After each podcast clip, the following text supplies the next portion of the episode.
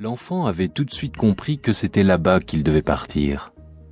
Loin de ces murs gris, au milieu desquels les gens se regardaient sans se voir, loin de ces immeubles où la lumière du jour ne pénétrait jamais, de ces lieux redoutables où un médecin inconnu pouvait vous dire que vous alliez mourir sans que le monde s'arrête de tourner, sans que personne, à côté de vous, pas même votre propre mère, puisse affirmer le contraire.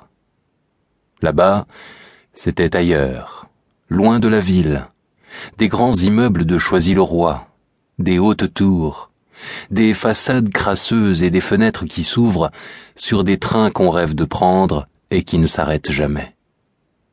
Sébastien aurait bien voulu les prendre, lui, mais il y avait sa mère, seule désormais puisque son mari était parti avec une autre, parce que les hommes sont tous les mêmes et qu'il faut se battre dans la vie. C'est ce qu'elle répétait tous les matins, avec une voix qui avait déjà renoncé à tout, y compris peut-être à sa propre vie. C'est quand Sébastien avait entendu parler de cette séparation définitive qu'il avait commencé à se sentir mal. Deux ans exactement.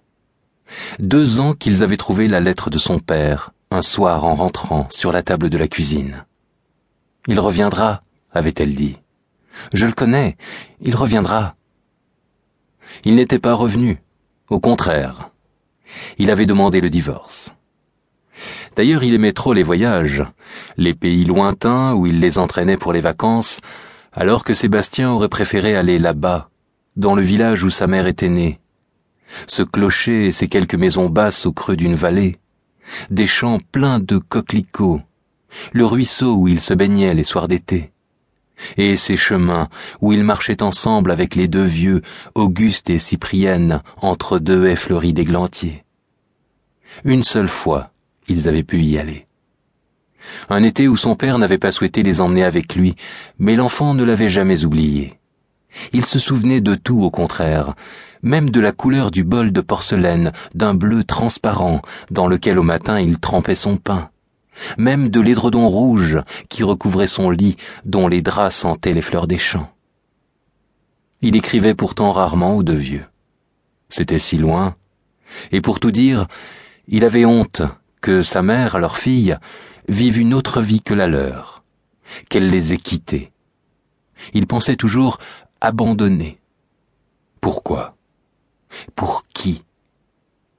Il avait compris, lui, qu'avoir des parents comme ceux-là, que vivre là-bas c'était une chance. Et il lui demandait souvent pourquoi elle était partie. C'est la vie, répondait-elle d'une voix lasse. Le travail, tu comprends? Non, il ne comprenait pas. À Choisy, il y avait les façades noires de la fumée des anciens trains à vapeur, des fumées des usines d'aujourd'hui, cette noirceur des gens et des choses, cette dureté dans le regard. Dans trois mois, il peut être mort. Comment s'y faire à dix ans, quand on a connu un été de là-bas?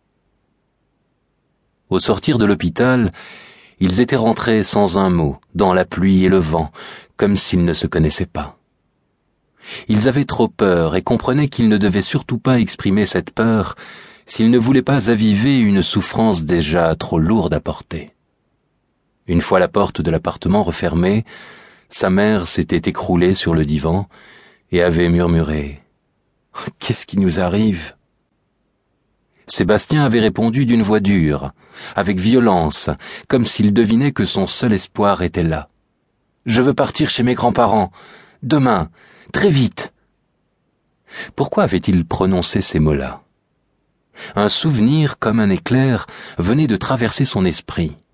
Là-bas, un matin d'été, un vieil homme plié en deux par la douleur avait été amené à son grand-père, qui l'avait soigné. Guéri même, puisque deux heures après, le malade repartait non plus soutenu, mais sur ses jambes, seul, sans la moindre trace de souffrance sur son visage. Ce n'est pas possible, avait soupiré sa mère. Ils ne pourront pas s'occuper de toi. Si, ils le pourront. Il avait ajouté, toujours aussi fermement, Comme ça Tout de suite? Oui, tout de suite. Ou alors... Il n'avait pas trouvé ces mots.